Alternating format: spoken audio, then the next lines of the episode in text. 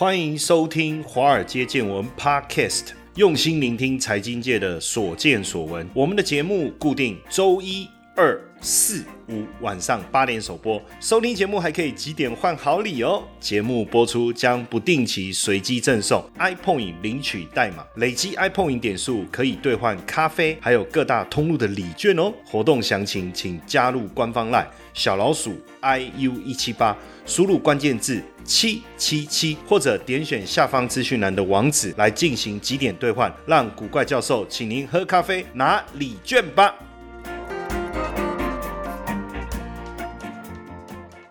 好，大家好，大家晚安，我是古怪教授谢承彦。今天的题目呢很棒，因为叫做乐道家。哎，这个乐道家有没有觉得很熟？曾经是蛮厉害的一个披萨 披萨连锁披萨，对不对？哈，蛮厉害的一个连锁披萨披萨 连锁披萨哈。这是因为太久没吃东西，因为我今天一整天又断食了哈。这我算了一下，我到目前为止又断食了几个小时，二十二个小时哈。我打算这次来个也不要七十二个小时啊。我现在大概一天吃东西，一天就不吃东西；一天吃东西，一天就不吃东西。简单来讲，我两天应该是四十八小时，我就吃一次。其实这种感觉，我就后来觉得还不错，哎，还不错哈。有机会再跟大家多聊。好，我们今天来看一下，因为今年抗通膨绝对是一个非常重要的一个议题，对不对？应该不会有人否认吧？哈，那又要抗通膨，加上现在这个 ETF 啊，又是一个非常流行的一个投资工具。其实我我我真的觉得 ETF 这个东西真的很棒。以前呢，哈，我我这样跟大家讲哦，早期我们找股票哦，买进卖出。对不对？比较积极的，确实我觉得买股操作更积极的呢。你要做一些更高阶的这个操作哦，帮自己扩大杠杆呐，来以操作来获利，这个都没有问题。可是对于一些比如说小资族啦，或是资产配置哦，因为我在之前这个呃经济日报曾经专访过我那一篇的文章，大家也可以上网去搜寻一下。谢承彦，我我讲到一个非常重要的投资法则，百分之二十你要去做一些积极的交易，帮助。自己扩大你的战果，但是这个要你懂投资、你懂交易的人，对不对？因为你不懂，哇，那这是伤脑筋了。那如果说今天我要做资产配置，我要做一些比较长线的布局，一定有一些目的，对不对？比如说我要拿利息啦，我要抗通膨啦。那其实这个时候，我觉得 ETF 确实是一个非常好的一个工具。那因为今年的主轴，我觉得抗通膨是肯定的，因为你看前几天这个公布这个一月份的 CPI，原本华尔街的分析师呢是预期说公布的数字大概是落在七点二，这个 CPI 是跟去年的同期来。做一个对比，那去年大家也也记得啊，这个是二零二一年，对不对？那当时的基期是高的嘛？进入了今年，其实我们都认为说，去年基期高的情况下，今年的通膨绝对不会再有这么高的一个数字。那如果不会有这么高的数字，那这个数字应该不会很吓人吧？那如果还是很吓人怎么办？哇！结果一公布不得了了，既然高达七点五，那可见这个通膨已经不是一个假议题了，它是一个真正你要。去思考的一个问题，对不对？那再来，你就说，哎，很多分析师会或者是经济学家，他会认为说，那你应该把能源呢跟这个食品扣掉，因为这个是波动比较大的。好，那我们就把它扣掉，扣掉叫做核核心 CPI 哦。这个核心 CPI 扣掉以后，竟然还高达百分之六，所以可见了这个通膨啊是真正的相当相当的严重。那所以呢，通膨的部分你就要特别去注意了，什么跟在这个全球维持资金宽松哦，然后。经济稳定复苏，原物料商品又走高，那整个由新市场带头的通膨持续的升温，那联准会呢也要加速的缩减购债啊，三月份可能要升息两码啊，那升息的浪潮你怎么样抗通膨？所以你就要特别去注意什么地产呢，跟金融相关的哦，这些受惠升息的这种概念哦，那当然它是抗通膨的一个好标的嘛。那 ETF 当然我觉得第一个。交易很便利，税负又很低廉，所以其实，在国外啊，不管是欧美也好，哈，或或者是一些机构投资人，其实都会把这种呃相对来讲比较稳定配息的这种 ETF 呢，当做一个资产配置的工具。那 ETF 当然投资组合透明啊，对不对？他买什么是固定的啊，也不会有人为的这个因素在里面，尤其是这种被动式的操作方式，所以自然而然你就能够透过他持有的标的，你也能够去思考哦这。一个投资组合你到底要不要嘛？对不对？哦，那一般来讲，哦，升息当然大部分的一些资产，尤其是科技股，可能会受到这种所谓的估值的调整的影响。但是呢，反而不动产的租金会随着通膨提高而提高，因为房东觉得说啊，现在物价上涨了，那我当然要把租金提高啊。房价是不是上扬？这不一定，对不对？但是租金肯定会上扬，所以变成这种房地产的 ETF 啊，反而是一种在通膨的情况下，它能够。得到稳健的利息收益哦，稳健的利息收益。当然，从整个房地产景气循环的角度来看啊，很多区域跟产业还是在复苏的轨道上。为什么？升息背后的基础，当然还是经济的成长。那所以呢，美国的房地产呃经济活络的情况下。势必会刺激房地产，不论是购买的需求或租赁的需求，以及租金收入的一个提升哦，租金收入的提升。而且目前我们看到这个民众的购物需求是持续的在增加哦，持续的在增加，而且整个房地产供不应求也推升房价哦，也推升房价。而且根据过去的经验啊，比如说像我们现在升息就叫做紧缩货币政策，也让大家了解一下，降息叫宽松货币政策，缩减资产负债表也叫。紧缩的货币政策，以二零一六年十二月到二零一九年六月，总共升息八码，这段时间是不是紧缩货币政策？四码？所以这个不论是房地产类的啦，或者是这个金融指数类相关的，哎，都出现相当不错的一个。表现哦，都出现相当不错的表现。那我觉得今年这个一月初有一个很有趣的现象哦，就是有一档 ETF 叫做群益的这个道琼美国地产哦，它的这个代号是零零七一四。好，零零七一四，那很好玩哦。当时这个群益投信做了一个公告，什么公告？他说，为了保障既有基金受益人的权益，而且避免配息前在外发行单位数增长，导致稀释配息金额哦，所以每天只开放两组申购，那一组申购是五十万个单位数。那如果当天没有用完的额度，可以并入隔日隔天额度，可是不可以预约啊。这些的公司啊，现在是天阿伯哦，因为呢，群益这一档道琼美国。房地产，呃，当时的这个配息呢，就是最新一季的配息是多少？零点四一九。那从当时的价格来看呢，这个配息率啊，大概是七点四哦，年化的一个报酬率等于是七点四趴。哎，这个其实相当好。它是一月十八号除息哦，当然现在已经二月多了哈。那一月十七号前买，你就可以参加除权息。哎，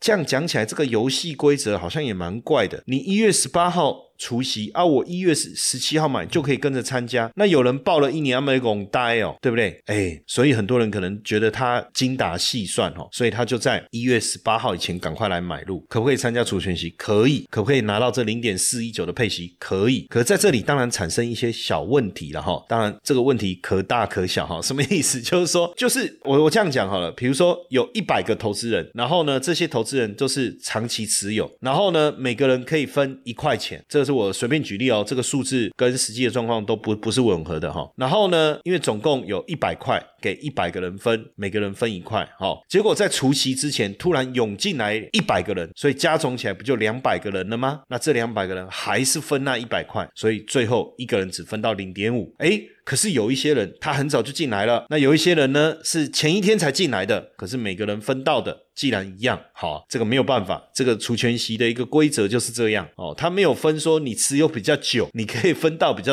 多，按你持有天数来计算比例哦。我们写那剩所以这就很尴尬啦，对不对？你持有快一年的人哦，哎，因为他是每一季配了，所以我讲用快一年好像也这样的举例也不对，应该是说我持有快一季，然后结果跟那个前一天进来的人分。到的是一样，我我觉得我坦白讲哦，这个绝对是制度上面的一个 一个小漏洞哦，所以群益才会有这种公告说，哎，为了保护我们原本的投资人哦，就是你人数变多了嘛，那越多人分，那这个分到的饼就越小哦，所以我要控制一下，而且如果你要投，你要投多一点，这样我才可以接受，好，好像也蛮有道理的啦，哦，好像也蛮有道理的。当然，现在我刚才就讲说，哎，这些人其实也很聪明，为什么？因为不动产租金会随着通膨走升。而提升了哈，所以从景气循环的角度来看，整体的产业其实循环趋势还是向上。那因为通膨的这个环境之下，当然大家寻求高股息啊。可是有时候我们也不能一竿子打翻一船人啊。为什么？他前一天买，他可以配息，哎，搞不好他也会继续持有到下一季啊，因为它是季配息啊哈。因为像这一档 ETF，它们其实真的稳定哦。我我我大概讲几季的数字就好了，其他大家有兴趣，你可以直接上放 DJ F U N D D J 啊，这个可以查询很多基金的网站。大家听完今天的内容，你也要学习一些基础的知识嘛，对不对？哦，你直接到 F U N D 啊 D J 这个网站去查，输入零零七一四啊，你就可以查询到这一档群益的道琼美国地产 ETF 啊，它季配息的状况，你就可以自己计算一下 A 后啊 B 后嘛，对不对？好，那按照过去几季啊啊，比如说第二季七月十六号除息发放日是八月十一号哦，那年化配息率算出来是六点八。然后呢，第三季呢是十月十九号除息，然后十一月十二号发，年化配息率是六点七。第四季呢除息一月十八号，配息是二月二十二号，年化配息是七点四。那如果说含息呀，哦，就是指数也会涨嘛，含息的报酬率哦，去年是三十三趴哦，这个其实很不错。你说啊，在那我睡啦，我背股票的探个把，哎，可是其实我刚才有一个重点，一直提醒大家，做投资啊，你要有不同的思维，你是要。赚价差的，你要有一定的比例、一定比例的资金去操作。你是要做资产配置的，你有一定的比例的资金在布局哦，这个是不一样的，你不能混为一谈的，OK 吗？哦，没事那币耶，对吧？哦，接下来就是我们今天的彩蛋时间，iPhone 领取代码 J 四五一七。那其实我们在看整个房地产的数字来看了，光台湾我在看成屋销售的数量是持续的在成长。那你说老师，我们这个投的是美国的房地产呢？那有一样吗？其实去年呢，我们可以讲它是一个洗牌年。什么叫洗牌年哦？因为疫情的关系，很多美国人决定搬家到低人口密度的区域哦。这个是有做过研究调查的哦。这个是搬家公司所做的统计数据哈。这个新泽西州啊，就纽泽西州啊，连续第四年搬。住的居民的比例最高，也有可能是很多现在大不大家不是居家工作嘛？那我就不用距离办公室这么近嘛？那我可能远程工作，那我我要搬到哪里，对不对？我可能搬到一个呃我比较喜欢的地方，或者是成本比较低的地方。那也很多退休人员想要搬呢，哦，搬到这个住房成本太高的地方，我想要搬你，我要搬到住房成本低一点的，对不对？人口少一点的，哎，这种趋势开始在升温哦。那其实这个这个调查数据。我觉得蛮有趣的，跟大家分享一下哈，就是很多人开始离开这个比较寒冷的东北部和中西部，这样我们在讲美国了哈，讲美国，然后往这个比较温暖的南部跟西部，或是房价、税收、生活成本比较低的州哦，然后呢，再来像这个伊利诺州的搬迁人数也是相当多的哦，搬进入的人数想反而就比较少，然后呢，再来是纽约州可以理解，加利福尼亚州啦、密西根州、路易斯安那州等等了哈，那德。德州的奥斯汀跟爱荷华，应该是爱荷华州哈，都是疫情期间比较热门的目的地。好，佛罗里达州哦，大家我不知道大家知不知道佛罗里达州就是温暖，对不对？好，应该是四季如春了哈啊，那大家就往这个地方走。哎，不过一个蛮有趣的哈，就是。加州，你知道加州过去啊，它的这个房市啊，在全美各大排行榜当中都是敬陪末座的。可是，在去年十二月份啊，全美二十大热门房市当中，加州回归啊，有三个城市啊跻身十二月十大热门房地产之列。而且呢，这二十个热门的城市，有一半的价格都高于全美房价的中位数。美国房价的中位数目前是三十七万五千美金呢，哈。哎，其实我觉得在美国好像房子跟台湾比起来，真的。是便宜哦，而且房子又漂亮。我每次看那个美国电影呢，我都好羡慕那个房子。你看以前我们那家家门前有小河，后面有山坡，对不对？哦，我们那个以前那个儿歌唱的这个，在台湾你要到哪里可以找到这种房子？那如果你真的找到了，你要上班要怎么办？通勤啊，好多的问题呀。可是我我我觉得我喜欢住那种房子，哎，就是独栋的，对不对？然后前面这个有一个院子，后面也有院子，然后。假日的时候，哇，可以拿烤肉架出来跟朋友烤肉，哇！那一天我经过阳明山，看到那个美军以前美军住的那那一区啊，他们叫。白房子那一区啊，现在好像很多改建成那个那个咖啡厅还是什么，我不知道。我我我我，因为我我开过去，我没有仔细的去看，在阳明山那个文化外面那一区嘛，诶，那个很漂亮。那所以为什么当时美军呢喜欢住这种地方啊？因为它就是跟美国的那种住房的环境其实很像。那在这些市场当中呢，加州的圣玛丽啊，哦，平均售价是一百四十万美金。那其实你跟这个更昂贵的城市比，其实也也还 OK 啦哈。那现在全全职回到办公室的上班族其实越来越少哦，真的，因为我觉得疫情哦，真的改变很多。其实如果不是疫情哦，我也不会坐在这边跟大家来分享，透过 podcast。为什么？因为过去几年我都在香港跑新加坡、跑马来西亚，金杠不来不去啊，哦，就是一个专业人士哦。我那时候一定会带一套西装在我的行李里面，因为过去。我就是到处在帮这些券商的交易员呐，哦，这些法人的交易员跟他们上课啊，教他们怎么做交易啊，不管是外汇市场啊，还是美国的指数啊，哦，那时候反而我还很少教台股这一块的，哦，都来教国际金融的东西呀，哦，那飞来飞去，飞来飞去，教期货啦，教这个选择权呐，哦，教外汇啦这些，当然疫因为疫情关系，哎，就回来了嘛。那很多人说老师，那你那你怎么也会懂台股？嗯，啊，咔嚓，我的爹投信利息嘞，对不对？哦，当然，我的出生就是从股票开始的啊，是不是？只是这个叫做多才多艺啦，哈，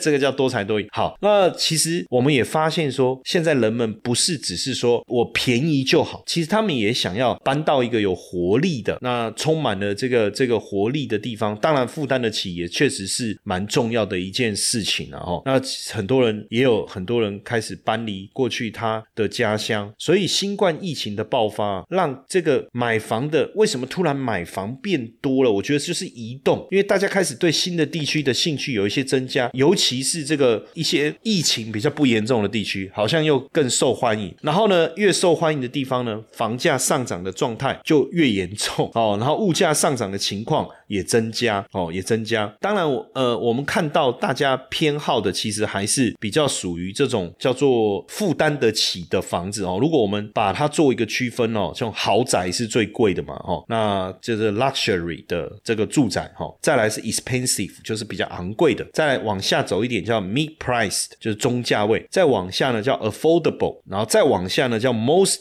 affordable，哦，其实确实啦，大家还是会考虑它的经济能力，所以增加比重购买，增加比重最高的是 most affordable，然后再来是 affordable，哦，这两个这两个是增加比重最高，那至于像什么 expensive 这一类的啦，哦，就倒退了，哦，下。滑。大幅度下滑，那像豪宅 luxury 这一块，哇，下滑的的幅度就更大了，哈，就更大了。那当然，因为新冠疫情呢，在对于这个房贷的放宽呢，哦，也让呃美国人愿意投入这个房地产市场，哦，也也大幅度的消化了这个库存，哦，也大幅度消化了库存。那原本很多这个待售的这个不动产，哦，也也都出现了非常好的一个销售的状况，哦，因为过去大家原本担心住房的这个供应的过剩会导致。房地产崩盘，结果不但没有哦，反而这个全美的住房的这个总值呢翻了一倍。哦，翻了一倍，这个从大上一次的经济大衰退以来，整个翻了一倍哈，翻了一倍。那这个价值大幅度的一个提升哦，不管是私人住宅啦，哦，或者像加州的房地产等等哦，等等都翻了一倍。然后呢，很有趣哈，疫苗接种率高的地区哦，它的房市呢相对比较火热。其实原本我们都担心说这个变种病毒对房市的影响很大哦，可是实际上呢，基本上这个变种病毒呢，到底对整体房市的冲击有没有很很大？其实没有。那不过呢，疫情。确实给房地产交易带来一些新的挑战，哦，这个是很明确的，哈，这个是很明确的。那只是说，好像接种率比较高的地方的房价，哈，基本上好像相对比较比较抗跌，因为在美国是这样啦，台湾因为很普遍啊，好像这个情况似乎是没有那么明显，哈。那刚才跟跟大家聊了这个美国的道琼房地产指数啊，其实也想带大家来看一下里面的这个成分股啊，因为如果未来你真的有兴趣的话，你其实也要了解一下里面的成分股啊，这个蛮。重要的哈，这个蛮重要的。那像这个里面，其中这个一档叫做 American Tower Corporation 哦，就是美国电塔公司哦，美国电塔公司，它是成立在一九九五年哦，总部在麻州的波士顿，它就是一个不动产投资信托公司。那透过它的子公司呢，在美国去持有或经营、开发无线通讯跟广播基础的不动产哦，就是就是那些广播通信塔啦、电塔啦这些哦。然后因为这些电塔，它会出租给各种无线通讯业者，所以他们可以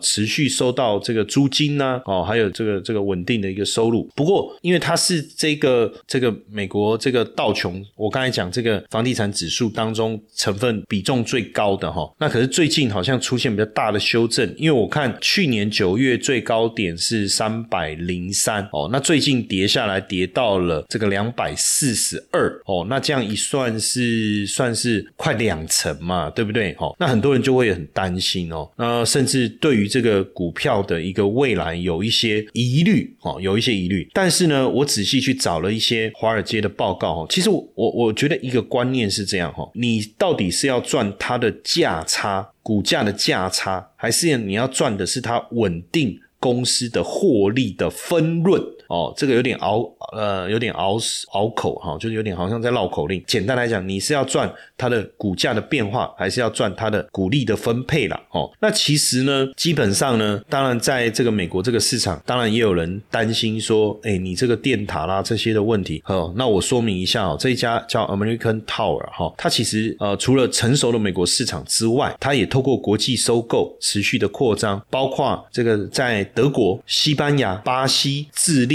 秘鲁跟阿根廷，它总共拥有三万一千个站点，而且未来还会在德国跟巴西持续购入这些新的站点，哦，持续购入新的站点，所以基本上等于它可以持续的，哦，持续的来提供这个电塔租赁的一个业务，呃，而且带来。稳定的一个收入，所以反而呃，如果它的获利是稳定的，它的配息是稳定的，反而股价的修正，在我的立场来讲哦，如果我不是要赚价差的，我反而可以去思考，在相对低档区去承接这一类的一个股票，房地产，尤其是商业地产，那是非常非常的重要的，因为大部分这一类的客户都是签长期的租约，而且这种长期的租约呢，中间都包含租金的一个上涨。像我一个朋友呢，他们是开这个这个。补习班的哦，然后他们这个在林口，他就哎，这个很好的一个地点，所以他就跟这个远雄了哈，他就签说我要来承租。那远雄就说你要租多久呢？那当然他会觉得说啊，你可以租我多久？他说啊，看你啊，要不然十年呢？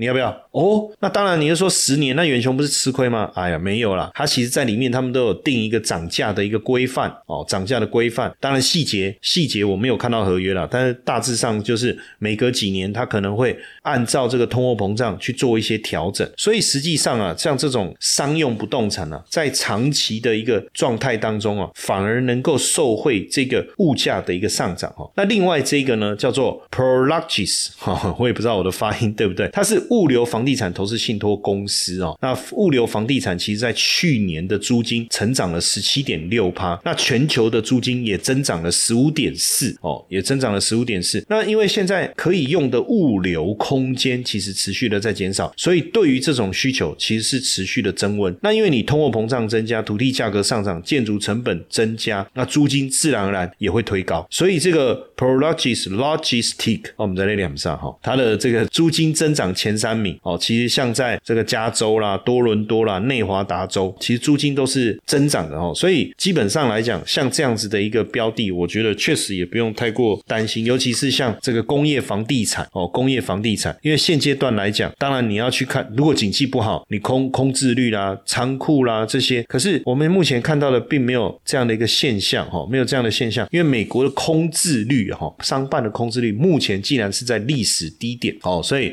整个租金呢都在持续的增加，而且从我刚才讲这个 Prologis，他们在讲这个呃整个呃利用率来讲哈，其实就是呃我们讲出租率来讲哈，其实都在九成以上哈，都在九成以上，所以这样看起来其实呃是相当稳定的哈。那另外一个成分股叫 Crown Castle International Corporation 哈，那这个是一九九四年成立在德州的休斯顿，那是美国前三大基地台设施跟租赁服务公司之一啊，他们基本上就是共享。无线基础设施的出租业务啊，那公司也提供基地台啦、光纤网路啦，哦，比如说屋顶，然后呃不是无中线的屋顶哦，只有什么唱着你的歌，不是这个啦，那就是屋顶，你你你就是信信号塔啊，哦，天线系统啦、小型基地台等等哦。那像 Crown Castle，其实在去年也盖新盖了五万个这个小型的这个基站，那租金的收入在去年哦，Y O Y 年增率啊也高达百分之八哦，也高达百分之八，而且他们更早的时候也跟像这个像这个美国的 T-Mobile 哦 T-Mobile，因为它要建制全国的五 G 网络嘛，所以也跟 Chromecast International 啊签了一个十二年的协议，十二年。所以你你你你去想这个短期的一些变化啊，都。比较不会受到影响哈。那另外另外这这一家呢是啊这个名字 Equinix 哈，它是一九九八年成立哦，总部在加州，是全球最大数据中心的营运营运商哦。它主要在全球经营数据中心跟主机的托管业务哦。所以你会发现哦，我们可能过去我们对于房地产的认知是比较狭隘，我们可能觉得房地产就是什么公寓啦、呃华夏啦、啊反正就住宅类的。那了不起比较有概念的，你可能思考到这个商用不动产或是。